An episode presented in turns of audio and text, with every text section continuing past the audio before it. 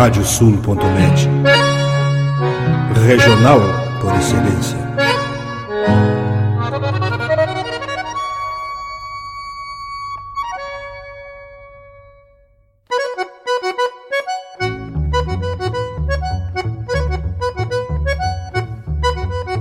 Está aberta a porteira, nem se preocupe em fechá-la. Recorra do plano à várzea, palmo a palmo da hacienda. Não há de curar bicheira, nem recrutar manada, porque se fez cimarrona e mais crioula. Radiosul.net para bebedouro das almas.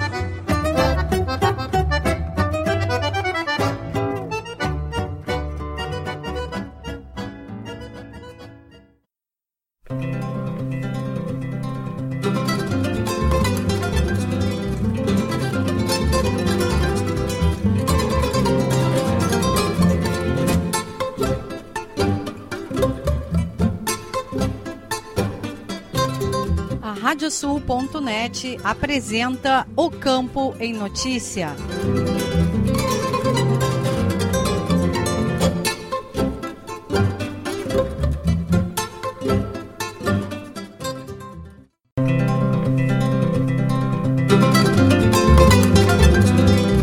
Olá, eu sou o Nestor Tipa Júnior, estamos começando o programa O Campo e Notícia. Vamos trazer neste espaço o resumo da semana com os fatos mais importantes para quem vive no campo e para quem quer estar atualizado com os acontecimentos rurais. O programa é uma produção da AgroEffective em parceria com a Radiosul.net. Vamos aos destaques. Classificação linear na raça holandesa mais que dobra no Rio Grande do Sul. Abertura da colheita do arroz debate benefícios da pecuária para os sistemas de produção. A BCC registra crescimento nos números de registros de animais em 2021. Perspectivas do mercado orizícola serão discutidas na abertura oficial da colheita do arroz. Freio do proprietário define vencedores de ciclo neste final de semana em Esteio. Leilão Malfer Redomão abre as vendas da Trajano Silva Remates em 2022. E ainda, as cotações das principais commodities agropecuárias, a previsão do tempo, a agenda de eventos e remates e as notícias da rede. O programa O Campo e Notícia conta com a parceria de rádios que formam rede com o nosso noticiário. Estão conosco as rádios Poatã de São José do Ouro, Fandango de Cachoeira do Sul, Soledade de Soledade, Cidade de Cacique Doble, Integração de Restinga Seca, 107 de Tapejara, Minuano de Alegrete, Delta e Difusora de Bagé, 96 FM de Uruguaiana, Pitangueira de Itaqui, Sorriso de São Martinho, Difusora de Arroio Grande, Missioneira de São Luís Gonzaga e Planetário de Espumoso. Vamos agora com a previsão do tempo no programa O Campo e Notícia.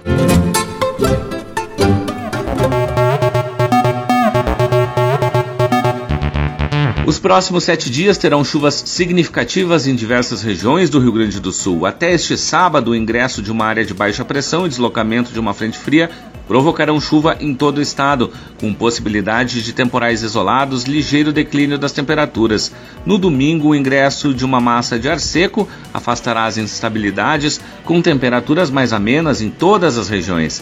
Entre a segunda e a quarta-feira, a presença do ar seco manterá o tempo firme e grande amplitude térmica, com temperaturas mais amenas no período noturno, em torno de 30 graus durante o dia.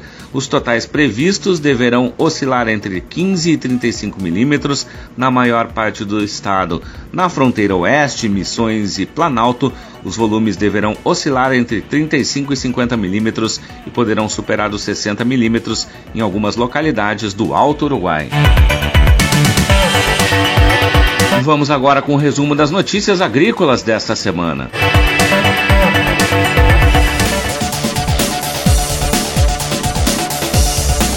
A semana foi caracterizada pela presença de baixos acumulados de chuva em todas as regiões do estado e favoreceram o desenvolvimento da cultura da soja pelo aumento do teor de umidade do solo e redução das altas temperaturas. Segundo o informativo conjuntural publicado pela Emater, produtores aproveitaram as condições do tempo mais favoráveis para realizar os tratos culturais. Os cultivos avançam no ciclo e 22% já chegaram na fase de enchimento de grãos.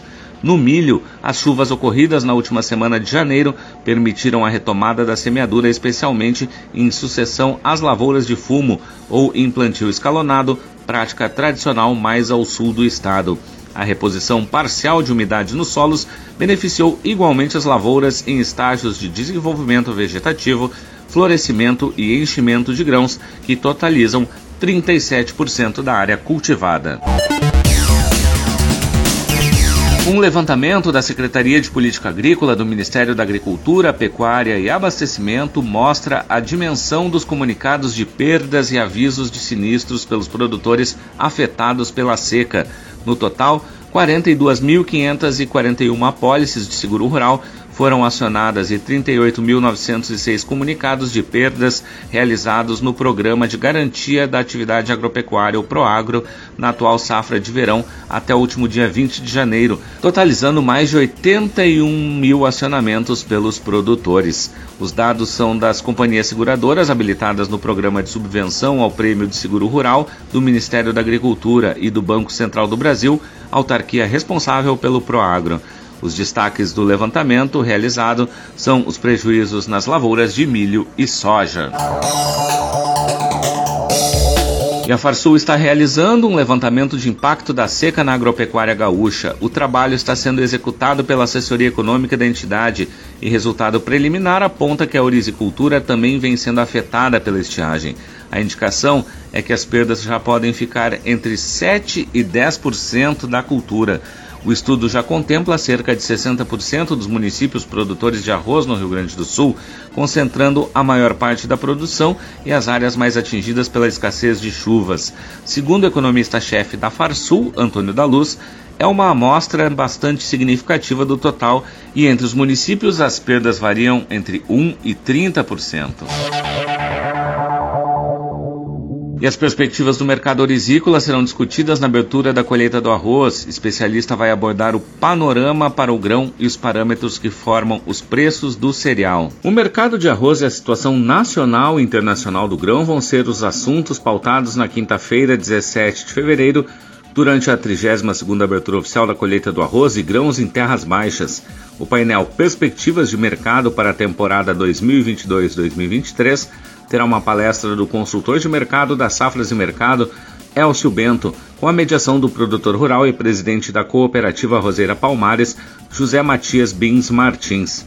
De acordo com Bento, a ideia da apresentação é fazer um panorama geral do mercado, partindo da opinião que este mercado brasileiro não é simplesmente uma questão de oferta e demanda interna sempre partindo daquela opinião que a gente tem de que o mercado brasileiro ele não é simplesmente uma questão de oferta e demanda interna. Existem parâmetros para a formação de preços que a gente vai estudar que estão relacionados ao mercado internacional e ao mercado de câmbio, por exemplo. Claro, sempre considero como três pilares para a formação de preços: os preços internacionais, o comportamento cambial e o abastecimento nacional. No mercado internacional, o especialista vai abordar um panorama geral mostrando quem são os grandes exportadores, como está a situação de abastecimento e dando uma importância para os Estados Unidos, que é um concorrente claro das exportações brasileiras de arroz em casca, especialmente para os países da América Central.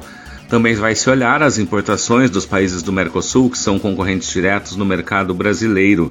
Para Bins Martins, é importante debater sobre o mercado devido à atual conjuntura que o setor passa em relação aos preços do produto. Ainda sobre a abertura da colheita do arroz, evento debate benefícios da pecuária para os sistemas de produção. Painel reunirá representantes de produtores que utilizam a integração lavoura-pecuária para ampliar a produtividade e a rentabilidade. O consórcio da lavoura com a pecuária também terá espaço nos painéis realizados na abertura oficial da colheita do arroz e grãos em terras baixas. O painel Pecuária como aliada na melhor eficiência do sistema produtivo ocorre na tarde da quinta-feira, 17 de fevereiro. Participam do debate o titular da Wolf Agricultura Pecuária de Dom Pedrito, Frederico Wolf, e a proprietária do Grupo Pitangueira de Itaqui, Clarissa Lopes Peixoto, mediados pelo pesquisador da Embrapa Pecuária Sul, Danilo Santana. Segundo Clarissa, esse consórcio entre agricultura e pecuária, com a variedade de culturas, auxilia a melhorar as produtividades tanto em quilos de boi quanto em quantidade de arroz e soja. É uma maneira que viabiliza a atividade. A gente tem que usar esse campo todos os dias do ano, mas da melhor maneira possível não só de uma forma extrativista, mas de uma forma que a gente está também agregando alguma coisa a ele e preservando. Wolf ressalta que o objetivo no painel é passar ao público a importância da pecuária no cenário agrícola, da integração da pecuária, principalmente com as lavouras de arroz e soja, que são as principais culturas desta região. E a pecuária é extremamente importante, sempre foi, cada vez aumentando mais a tecnologia em cima da pecuária. Tentar contar um pouco do que, que a gente enxerga dessa integração, né? quais são as importâncias principais da atividade. A 32 edição da abertura oficial da colheita do arroz e grãos e terras baixas ocorre de 16 a 18 de fevereiro na estação experimental Terras Baixas da Embrapa Clima Temperado, em Capão do Leão e seguirá o formato híbrido com atividades presenciais e online. A programação contará com as vitrines tecnológicas, feira, palestras e debates, homenagens e ato da abertura oficial. A organização é da Federa Arroz com co-realização da Embrapa e patrocínio premium do IRGA e do Ministério da Agricultura, Pecuária e Abastecimento. Informações e inscrições podem ser obtidas pelo aplicativo Colheita do Arroz ou no site colheitadoarroz.com.br. O governo do estado, por meio da Secretaria da Agricultura, Pecuária e Desenvolvimento Rural, entregou 20 veículos para o Instituto Rio Grandense do Arroz, o IRGA. O investimento total foi de cerca de 4 milhões e 100 mil reais, com recursos orçamentários do IRGA, oriundos da taxa de cooperação e defesa da Orisicultura, a taxa CDO. Segundo o presidente do IRGA, Rodrigo Machado, a entrega de veículos é muito mais que apenas melhorar as condições de trabalho dos servidores e também de melhorar o atendimento que é feito aos produtores nas mais distantes localidades dos mais de 200 municípios atendidos pelo Instituto. Os veículos serão utilizados para o trabalho das equipes técnicas. A maior parte será encaminhada aos núcleos do interior para o deslocamento dos trabalhadores na extensão rural. E o Ministério da Agricultura, Pecuária e Abastecimento publicou portaria que estabelece os períodos de vazio sanitário para a cultura da soja, que deverão ser seguidos pelos estados produtores em todo o país durante o ano de 2022. Essa medida fitossanitária é uma das mais importantes para o controle da ferrugem asiática da soja. O vazio sanitário é o período contínuo de no mínimo 90 dias em que não se pode plantar e nem manter vivas as plantas de soja em qualquer fase de desenvolvimento na área determinada. O objetivo é reduzir ao máximo possível o inóculo da doença, minimizando os impactos negativos durante a safra seguinte. No Rio Grande do Sul, o período do vazio sanitário será de 13 de julho a 10 de outubro. E chegou o momento de sabermos as cotações dos produtos agrícolas.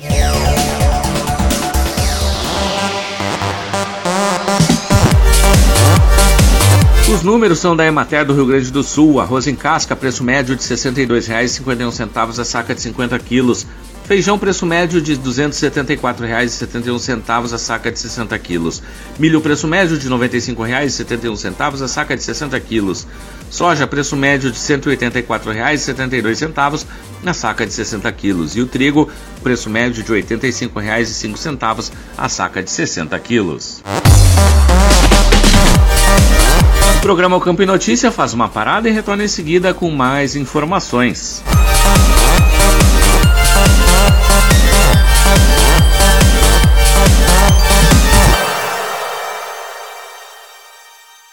Canta, canta, minhas chilenas, chacoalha no mas teus guiso nesta ponta d'égua que vão a trote estendido, enredei lá no tupete o mais lindo dos chiflidos.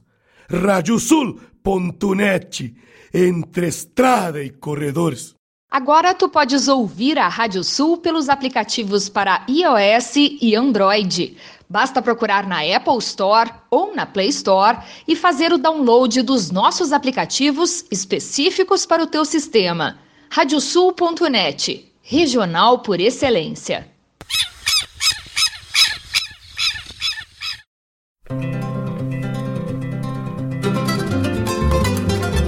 A Radiosul.net está apresentando o Campo em Notícia.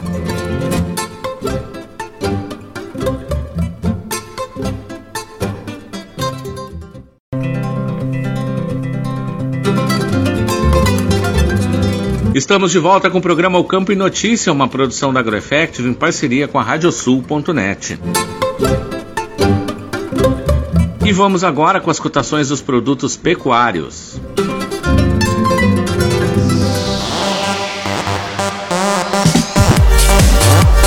Os números são da Emater do Rio Grande do Sul. Boi para abate, o preço médio de R$ 11,09 o quilo vivo. O búfalo, preço médio de R$ 9,89 o quilo vivo. Cordeiro para abate, preço médio de R$ 10,24 o quilo vivo. Suíno tipo carne, preço médio de R$ 5,40 o quilo vivo. E a vaca para abate, o preço médio de R$ 10,05 o quilo vivo.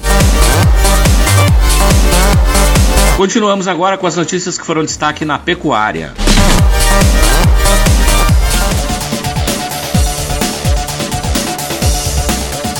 Programa de Avaliação Genética Oficial da Associação Brasileira de Hereford Braford, a BHB, o Pampa Plus, encerrou o ano de 2021 com números importantes para a pecuária brasileira. Entre eles está a marca histórica de mais de 18 mil animais avaliados no programa e o crescimento de 25% de novos usuários, chegando a 69 propriedades ativas.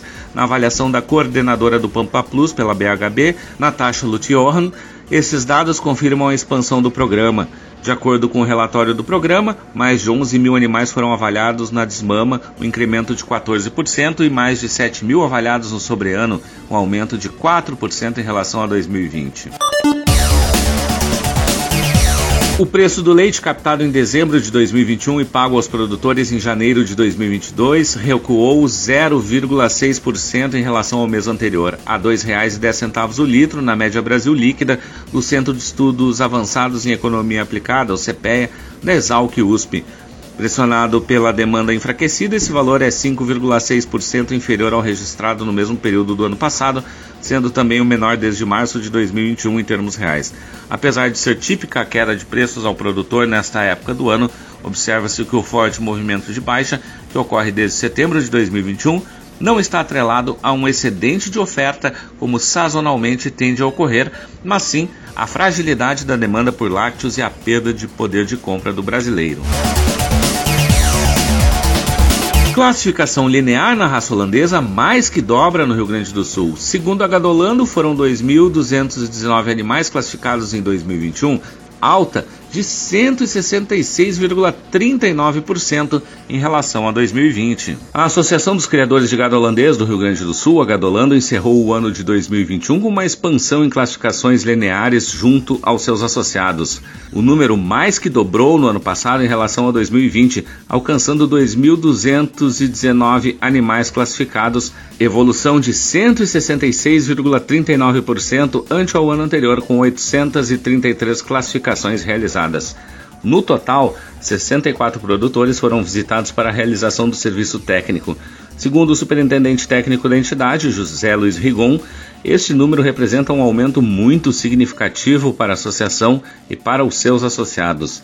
Rigon explica que a classificação linear é uma avaliação das características morfológicas do animal, abrindo para a sua funcionalidade, que é buscando a produção de leite. Conforme o superintendente técnico da Gadolando, quatro características das vacas devem ser analisadas, como garupa, pernas, sistema mamário e força leiteira. Rigon observa ainda que as vacas que possuem a classificação linear podem auxiliar também em fazer acasalamentos dirigidos para correções necessárias. Então, se a vaca tem um ubre baixo na parte posterior, tu vai procurar um touro que corrige isso aí. E também orienta na eficiência da relação do acasalamento dirigido, né? E também auxilia na seleção das novilhas para reposição, valorização no comercial do animal, que o animal classificado, ele vai ter maior rentabilidade, vai vender com maior facilidade. O especialista lembra que no programa existe a avaliação genética nacional da raça e que dentro desses dados avaliados é possível ter um índice de seleção genética gerando informações para comparar o comportamento daquele animal com outros exemplares do estado e do país. Reforça também que dentro da propriedade eficiente é importante ter a classificação linear e esses dados auxiliam na acurácia do rebanho para ser eficiente. Uma feira consolidada extremamente agregadora. Foi assim que o presidente da Associação Brasileira dos Criadores de Ovinos, a ARCO, Edemundo Gressler, descreveu a 38ª edição da Fe Ovelha de Pinheiro Machado. Os relatórios dos escritórios de remates e do próprio Sindicato Rural de Pinheiro Machado apresentaram os números finais do faturamento. Durante o rematão, carro-chefe da Feovelha, foram comercializados 1.345 animais e total de R$ 473.385. No remate de carneiros, 130 ovinos foram vendidos, somando R$ 390.525. No total, a Feovelha comercializou 1.475 animais com faturamento de R$ 863.910 e média geral de R$ 585,70, aumento superior a 6% em relação à edição anterior.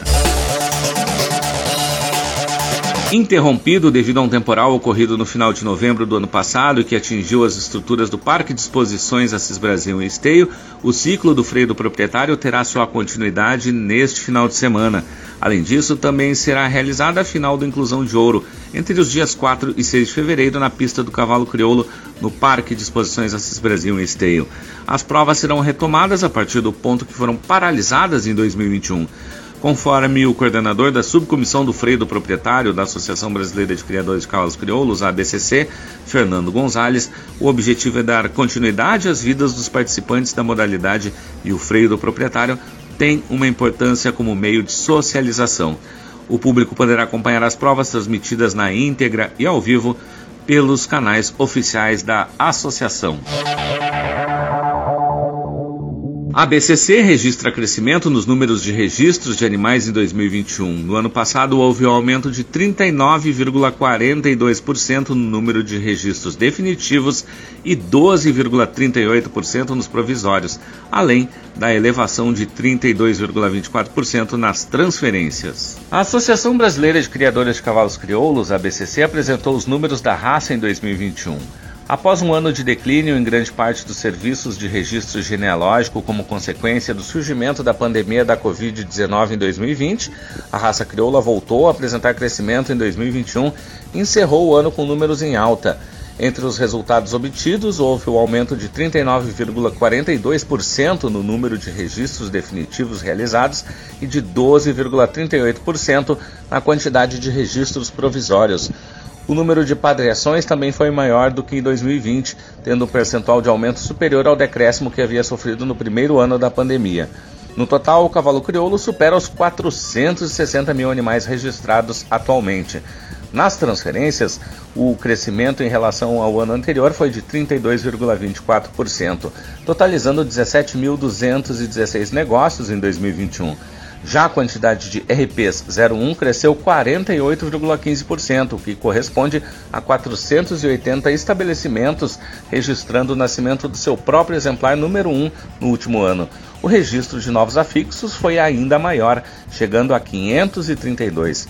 Para o superintendente de registro genealógico da BCC, Frederico Araújo, estes números refletem a resiliência da raça e dos que nela acreditam. Em meio a toda a situação mundial que se vive das dificuldades com relação à questão sanitária e as questões econômicas que envolvem, mais uma vez o cavalo crioulo inserido no agronegócio ganha lugar de destaque, porque consegue, diante de tudo isso, ainda números muito bons que refletem participação das pessoas na raça, o envolvimento das pessoas com a raça e o que é muito importante, novos criadores, novos proprietários, novas pessoas se interessando e participando por todas as atividades que envolvem a raça crioula. Conforme o vice-presidente da entidade, José Luiz Laitano, isso mostra um crescimento consistente porque não se sustenta apenas em um só criador, ensina uma base de pequenos criadores espalhadas pelo Brasil inteiro. Por outro lado, vem crescendo também a cada ano o uso da tecnologia para a seleção da raça. O fortalecimento do cavalo crioulo, afinal, não se dá somente em termos de quantidade, mas também em qualidade. No ano de 2021 foram registradas 412 transferências de embriões. O leilão virtual Malfer Redomão, realizado no dia 1 de fevereiro, contou com uma oferta de genética superior da raça crioula. As potrancas em pista estavam habilitadas a concorrer ao sétimo Redomão Santa Bárbara, uma prova funcional que conta com mais de 150 mil reais em prêmios. No total, 13 lotes estavam disponíveis para venda. O leilão, sob o comando da Trajano Silva Remates, que deu início às comercializações da leiloeira em 2022, teve à frente na batida do martelo o leiloeiro rural João Leonardo. Segundo ele, os resultados foram muito bons, com clientes satisfeitos, tanto o comprador como o vendedor. A média da noite ficou em R$ 11.500 e o lote mais valorizado foi a potranca tobiana Fontesuela 2041 Malfer, vendida por 20 mil reais. Vamos conferir agora as agendas de eventos e remates.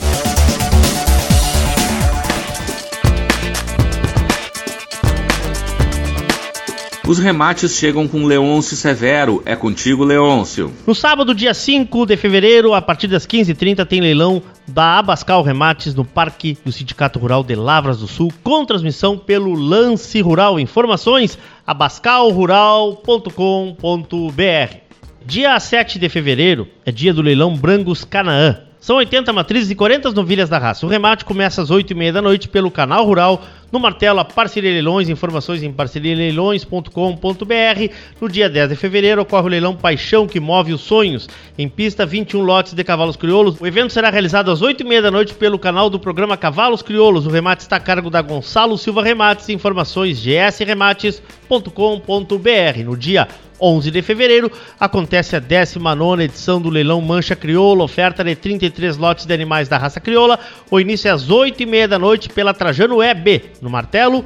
Trajano Silva Remates, informações em trajanosilva.com.br, também pela Trajano Silva no dia 13 é dia do leilão JA e mais um. São 30 lotes de cavalos crioulos em pista. O remate começa às 8h30 da noite pelo Lance Rural e pelo canal do Criador. Obrigado, Leôncio. E as informações dos eventos são com Andréia Odrezola. Tudo bem, Andréia? De 16 a 18 de fevereiro acontece o Dia de Campo Coopermil. Com o tema da soja, a cooperativa vai apresentar informações para a cultura em 16 estações demonstrativas. O evento ocorre das 4 da tarde às 11 da noite em todos os dias na área experimental da Coopermil em Santa Rosa. De 24 a 26 de fevereiro, a cooperativa Cotricampo realiza a Expo Agro Cotricampo. O evento ocorre no campo experimental da cooperativa no município de Campo Novo. Em sua sexta edição, é considerado um dos grandes eventos da agricultura e da pecuária da região celeira e do estado, e vai apresentar o que há de melhor nas tecnologias voltadas ao produtor rural.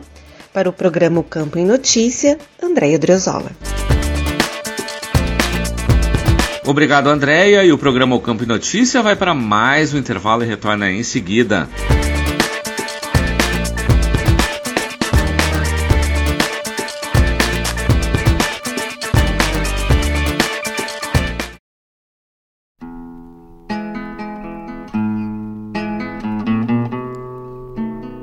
Camino de los quileros.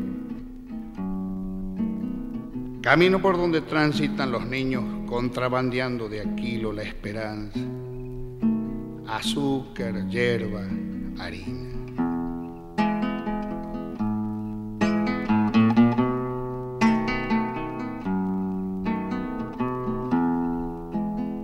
Hay un camino en mi tierra del pobre que va por pan, camino de los quileros por las sierras de Asegúa. Tal vez sin ser bien vaquiano, cualquiera lo ha de encontrar, pues tiene el pecho de piedra, pero el corazón de pan.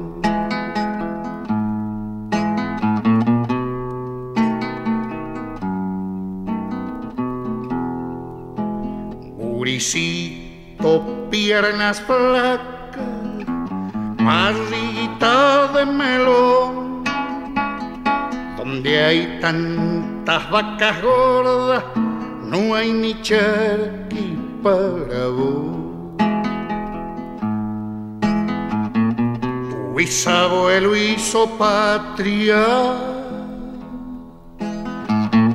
tu abuelo fue servidor padre carne una oveja y está preso por ladrón.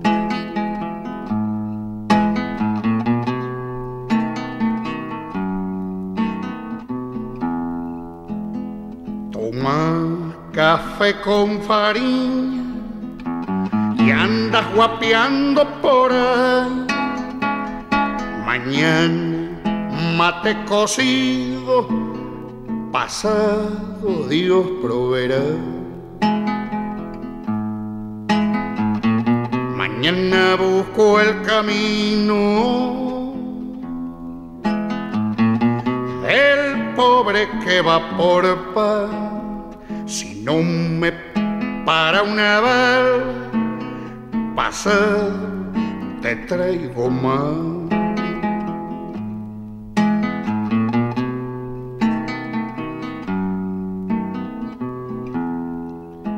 Hierba caña, rapadura y un rollo enaco nomás los pobres contrabandían a gatas para remediar.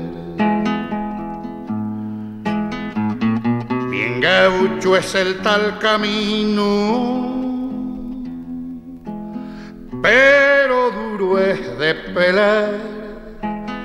Camino de los quiles por la sierra de Asegúa Camino de los quileros por las sierras de Asegúa.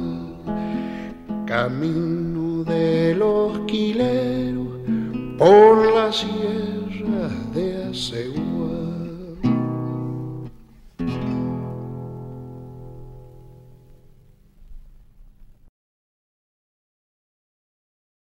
Canta, canta, minhas chilenas, chacoalha no mais teus guiso.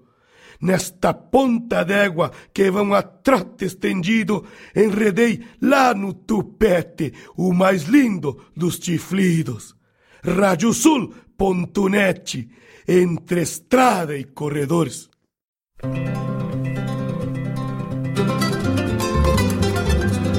Radiosul.net está apresentando o Campo em Notícia.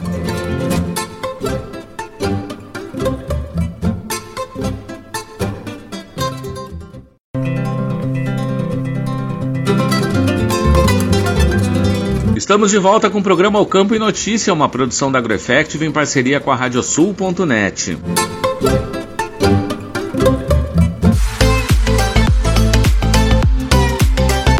O Agropauta de Verão conversou nesta semana com o secretário adjunto da Agricultura do Rio Grande do Sul, Luiz Fernando Rodrigues Júnior, sobre o programa Avançar RS, em especial na pauta, o eixo relacionado à reserva de água por meio da construção de açudes, barragens e cisternas. Nós vamos falar hoje sobre a questão de barragens, de açudes, microaçudes do programa Avançar RS, que está sendo tocado pelo governo do estado. Está conosco aqui o secretário adjunto da Agricultura do Rio Grande do Sul, Luiz Fernando Rodrigues Júnior. Luiz Fernando, prazer tê-lo aqui conosco no nosso espaço. Prazer, Nestor. Obrigado pelo, pelo convite. Bom, Luiz Fernando, a gente tem visto aí, né, agora passamos o estado aí por mais um momento de estiagem, um, um grande problema aí que os produtores têm enfrentado, mas tem se feito aí, né, trabalhos uh, para se tentar buscar soluções nisso e um deles aí junto desse programa Avançar que foi lançado recentemente uh, a questão aí de armazenamento de água através da construção de açudes, barragens, microaçudes. Como é que está essa questão? Como é que vocês estão vendo essa questão e trabalhando esse tipo de, de, de iniciativa? Nestor, é, primeiramente é importante a gente dizer que a questão é, da reservação de água, tá? ela é uma, é uma questão central dentro do estado do Rio Grande do Sul. Só que nós temos um plano estrutural e um plano conjuntural. Atualmente nós estamos passando por uma conjuntura que nos mostra um período de seca, né, estiagem severa, né, rumando para seca, como sendo um dos piores momentos né, dos últimos 10 anos na questão da, da nossa escassez hídrica estruturalmente, né, toda e qualquer cultura de verão, né, principalmente aquelas de grãos, elas necessitam que nós tenhamos água no momento devido. Então, o milho foi severamente atingido, a soja impactou muito também. E se a gente for pensar, né, até o, o, feijão primeira safra sofreu um impacto muito grande. Mas não só isso, toda a citricultura e todas as demais culturas no estado inteiro sofreram muito com essa é, escassez hídrica. Conjunturalmente, que nem eu, eu coloquei, o que, que, a secretaria está tentando nesse momento é, é, viabilizar e possibilitar? O governo do estado, ano passado, lançou o programa Avançar na Agropecuária, e esse avançar ele, ele reservou uma parcela grande de recursos, mais de 200 milhões de reais, justamente para o campo de como é que nós vamos mitigar a questão de nós é, faltar água no momento próprio dentro do estado. Então, basicamente, são, são, são três grandes ações que nós temos, né? Nós temos as ações de é, escavar açudes dentro do estado do Rio Grande do Sul. O Rio Grande do Sul vai ser, e me perdoem assim a, a parte bem, bem clara, assim, nós vamos esburacar o estado do Rio Grande do Sul, né, com 6 mil microaçudes, viabilizando que esses açudes possam, não para resolver o problema agora da nossa estiagem, mas já fazendo uma vacina prévia, uma prevenção, no sentido de que 6 mil é, propriedades do estado do Rio Grande do Sul contarão com esses microaçudes que vão possibilitar é, irrigar né, por volta de 5, 6 é, hectares no mínimo. Isso vai ser um grande alento para quem vive é, da questão da, da, da, parte de leite, da parte de aves, da parte de suínos, né? E também né, de pequenas é, plantações. Para além disso, agora sim, no aspecto muito mais da gente é, conseguir atingir uma solução no, neste momento que nós temos tendo de crise, nós vamos é, é, perfurar 750 poços artesianos. E também vai estar acoplado a isso 750 conjuntos de caixas d'água. Então, isso vai ser uma, um socorro emergencial que nós vamos estar levando para esse agricultor. Né? São 750 pontos no estado que vão contar com esses açudes, viabilizando que cada açudes, desculpa, cada poço viabilizando que cada poço desse, que vai servir até 40 famílias, né, nós tenhamos, portanto, aqui uma distribuição de água que vai é, minimamente reduzir esse impacto, principalmente na questão da água para as famílias, mas também para a dessedentação é, animal. E mais que isso também, já aí numa iniciativa é, totalmente, é, digamos assim, diferenciada no Estado, nós também devemos contratar a implantação de 700, 750 não, me perdoem agora, 500 conjuntos de cisternas, tá? Fazendo 30 mil litros de água reservada e essas cisternas, né, elas terão um aspecto bastante importante, por quê? Porque elas vão captar com a estrutura do telhado, né, que a gente vai ter na parte do leite, na estrutura do telhado que nós vamos ter na parte das aves, na estrutura do telhado também que nós vamos ter na produção dos suínos, vai possibilitar que essa água de chuva, e agora nos últimos dias a gente teve uma chuva bastante intensa em Porto Alegre, imagine essa água conseguindo ser reservada e conduzida às cisternas, elas viabilizariam um acúmulo bastante grande de água a ser utilizado no momento devido, aí sim, basicamente com dessedentação animal. A entrevista completa você confere no Agropauta Web TV, no YouTube. Vamos trazer agora o giro de notícias pelas rádios parceiras do programa.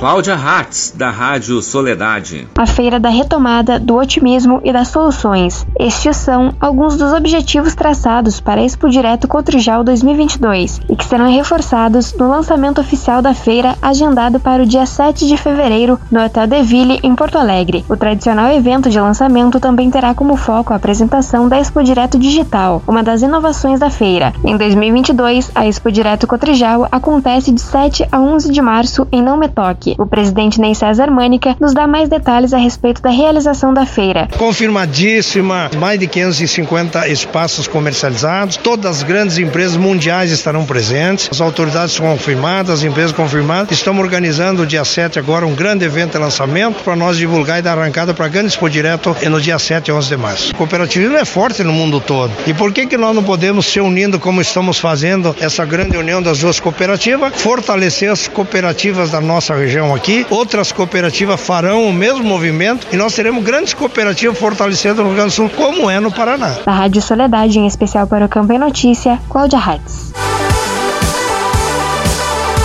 Marcos Desessartes, das rádios Delta e Difusora de Bagé. Embrapa realiza reunião com produtores do Alto Camaquã para incrementar a ovinocultura na região.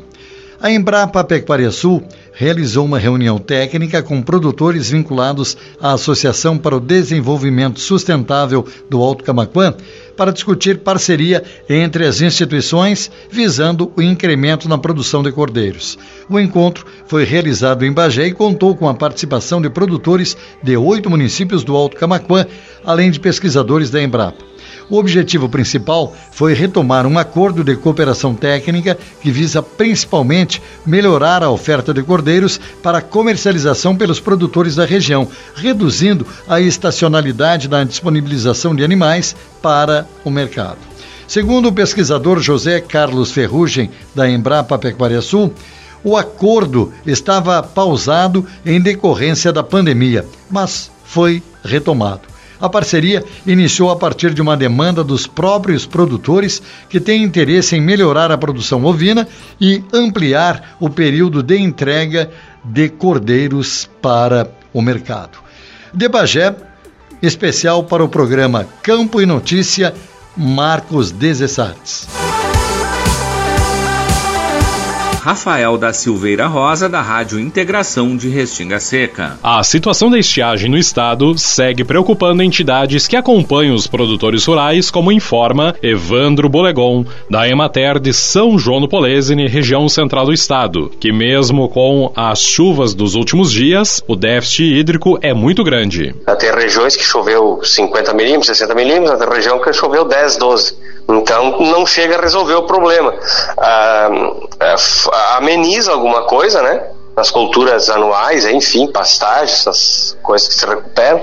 Mas para as culturas, né, o que já teve de, de perda, né, ah, é quase irreversível praticamente. É especial para o Campo Notícias da Rádio Integração de Restinga Seca 98,5 FM, Rafael da Silveira Rosa. Agradecemos aos colegas das rádios parceiras pelas informações. E o programa Campo e Notícia vai para mais um intervalo e retorna em seguida.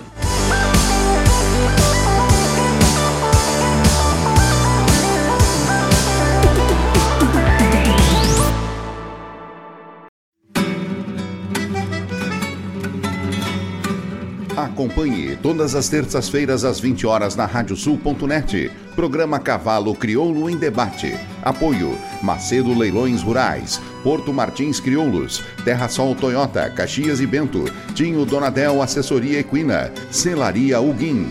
Central de Reprodução Schmidt Gonzales, Fazenda Sarandi e Cabanha Três Taipas. Parceria JG Martini Fotografias.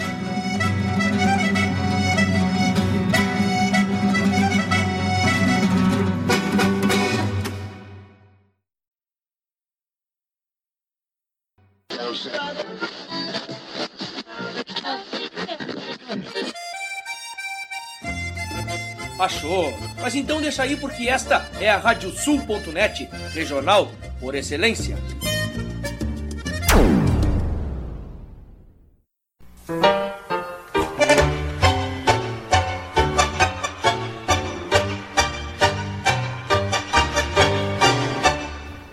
E para os ouvintes da Radiosul.net, aqui Fábio Verardi, te convidando para quinta-feira, às 10 da noite, para curtir o programa Tangos. Curiosidades, colunas especiais e, claro, né, o melhor do tango mundial de todos os tempos, com a parceria aqui e a companhia de muitos e muitos ouvintes que são apaixonados por esse ritmo. Tangos, quinta-feira, 10 da noite e reprise no domingo, às 8 da noite, comigo, Fábio Verardi.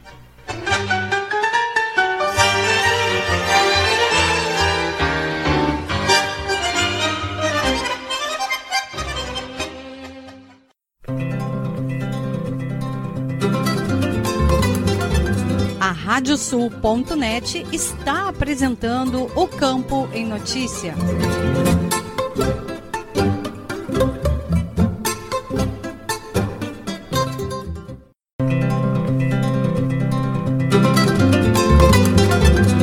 Estamos de volta com o programa O Campo em Notícia, uma produção da AgroEffective em parceria com a Radiosul.net.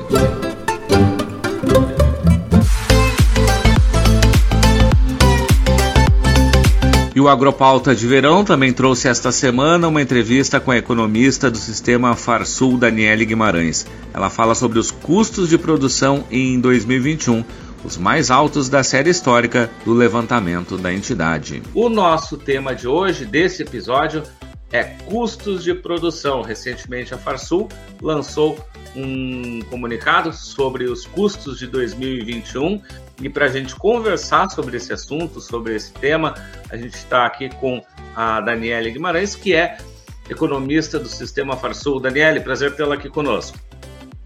Prazer, muito obrigada, Nestor, pelo convite de falar sobre esse assunto que é tão importante, que são os custos de produção, e sobre principalmente esse resultado de 2021, que foi o recorde da nossa série histórica. Pois bem, né? A gente viu né, esse recorde que antes era de 2015, agora chegou para 2021. Uh, uma preocupação, a gente vê diversas entidades também uh, sempre comentam esse assunto dos custos, o problema que se tem. Uh, mas o que, que a gente pode falar mais desse estudo, assim, resumidamente, um pouco do que, que trouxe esse estudo que a Farsul realizou? A gente realiza esse levantamento uh, todos os meses. É o relatório de inflação da Farsul, onde a gente acompanha o custo de produção e acompanha também o preço recebido pelo produtor. Né? Um levantamento feito aqui no Rio Grande do Sul e todos os meses a gente divulga os resultados. Esse, esse relatório ele tem um destaque especial porque ele é o fechamento de 2021, então é o relatório de dezembro, uh, e ele trouxe dados muito relevantes, como por exemplo o nosso índice de inflação do custo de produção, que a gente chama ICP, ele apresentou o recorde da série histórica. A série histórica começou lá em janeiro de 2010. Então, desde então, a gente não tinha visto um indicador tão elevado. O ICP registrou alta de mais de 50% em 2021. Então, o custo médio do produtor do Rio Grande do Sul cresceu mais de 50% no ano passado.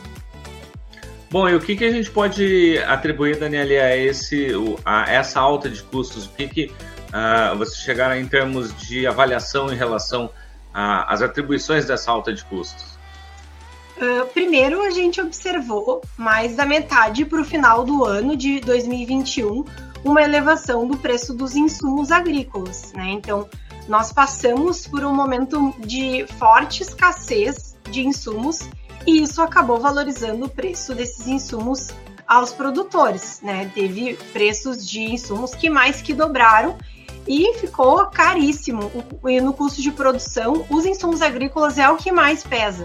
Então, isso com certeza foi o principal fator, a escassez, a escassez dos insumos agrícolas, que é um reflexo da escassez também das matérias-primas para produzir esses insumos, né?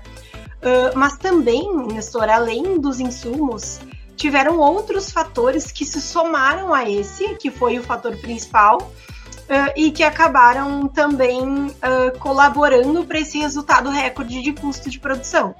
Uh, então, além da escassez de insumos, a gente observou também taxa de câmbio se mantendo em patamares elevados, que encarece insumos importados. Então, um insumo que já está escasso e já está caro, se for importado, é mais caro ainda. Uh, e também teve o reajuste da energia elétrica e dos combustíveis, que também entram no custo de produção e também pesam.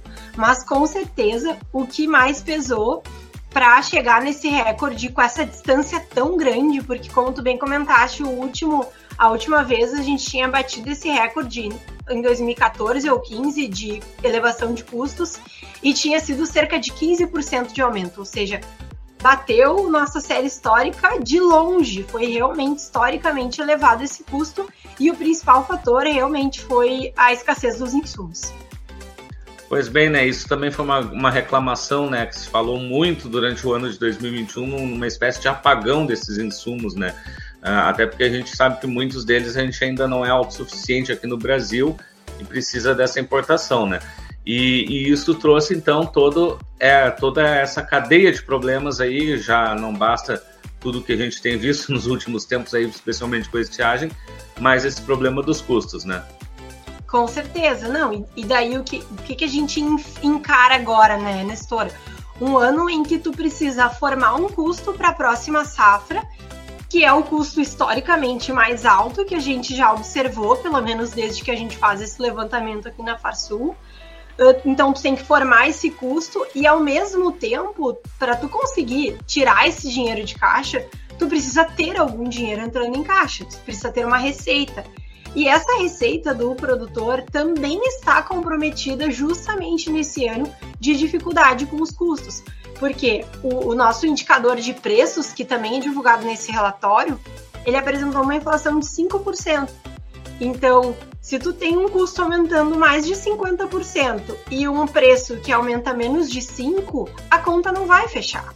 Então a receita do produtor fica prejudicada porque a inflação dos preços não acompanha os custos e principalmente na região sul que os produtores estão enfrentando problemas climáticos. Então a receita vai ser afetada também pela a menor quantidade comercializada, né? Pois bem, e alguma cultura se destaca ou a gente pode falar num âmbito geral? A gente vê muitas culturas que têm, inclusive, vamos pegar o exemplo do arroz. Né? O arroz tem tido cada vez mais uma redução de preço e há uma preocupação eh, dos produtores em relação a isso e os custos subiram. No caso mais de soja e milho, já tem umas cotações que estão um pouco mais elevadas, ainda conseguem sustentar, mas no caso, por exemplo, do arroz, a gente tem uma, uma situação um pouco mais complicada, né? Sim, é, com certeza. A gente já tinha observado em 2020 uma elevação muito forte dos preços, né? Se, se, se tu puxar pela memória e, e, os ouvintes também, a gente consegue se lembrar que lá em 2020 os preços recebidos ao produtor subiram a patamares historicamente elevados, né? O nosso, o nosso IPR registrou isso. Uh, depois, em 2021, alguns preços conseguiram se manter e até aumentaram um pouco, e outros caíram. Outros não conseguiram se sustentar naqueles patamares que a gente atingiu lá em 2020. Uh, e por que, que isso acontece, né?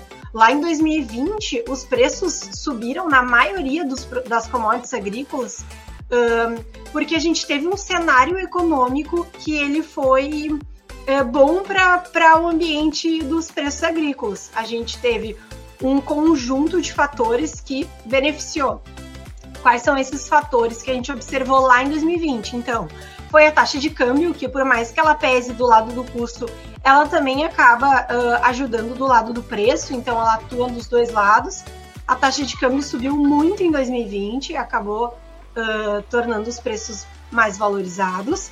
A gente teve também uh, a questão do auxílio emergencial, que permitiu mais demanda por parte dos consumidores, porque justamente aquelas famílias que são as que têm as menores rendas são as que destinam o maior percentual da sua renda para comprar alimentos.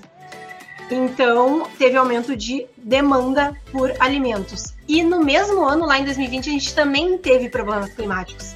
Então, foi um ano em que a gente teve menos oferta e mais demanda, e isso fez com que os preços subissem muito em 2020. Em 2021, aqueles produtos que são exportados, na sua grande maioria, né, maior parte da produção é exportada, eles conseguiram se manter nos patamares bons de preços, como por exemplo a soja e o milho. Por isso que eles conseguem se manter um pouco me melhor em termos de preço. Já aqueles produtos que dependem mais do mercado interno, esses produtos acabaram sofrendo um pouco a com a desvalorização dos preços em 2021, depois daquela elevação em 2020, né? Então a gente ainda não vê uh, valores historicamente baixos dos preços de saca. São quedas, é, são quedas que a gente observa em relação às altas que aconteceram lá em 2020. Então, esses produtos que são mais destinados ao mercado interno, eles acabam sendo mais prejudicados, porque a gente teve alguns, um, alguns reflexos da pandemia que acabaram prejudicando esses produtos. A gente teve um desemprego maior, a gente teve uma renda per capita menor, então as pessoas consomem menos produtos como o arroz, por exemplo, que é bastante destinado ao mercado interno, apesar da gente ter exportado bem nos últimos anos, e uh, produtos lácteos também sofre bastante, um custo muito alto e, e o consumo muito fraco em função da renda das famílias. E a entrevista completa você confere no Agropauta Web TV no YouTube.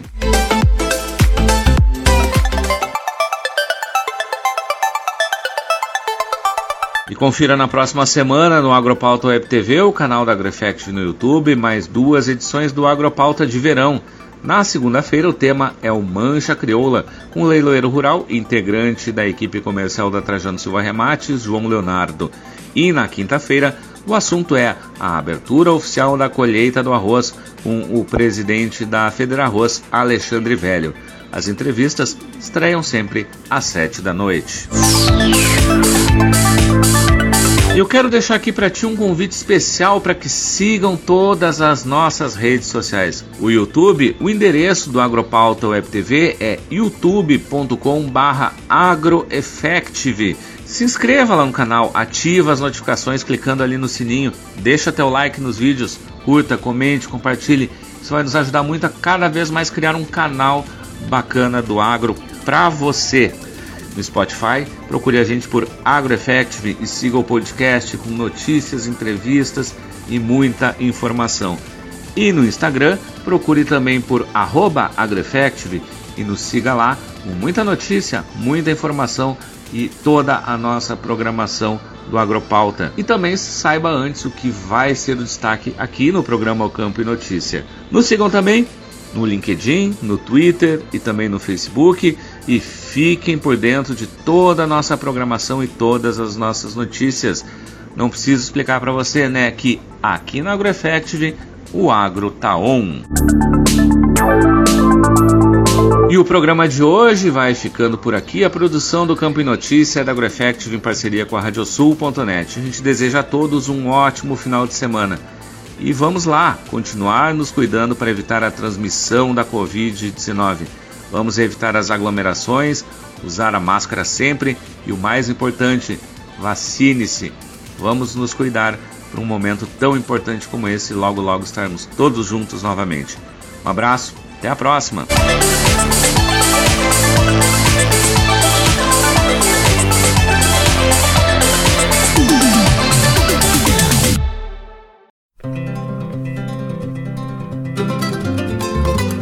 Radiosul.net apresentou O Campo em Notícia.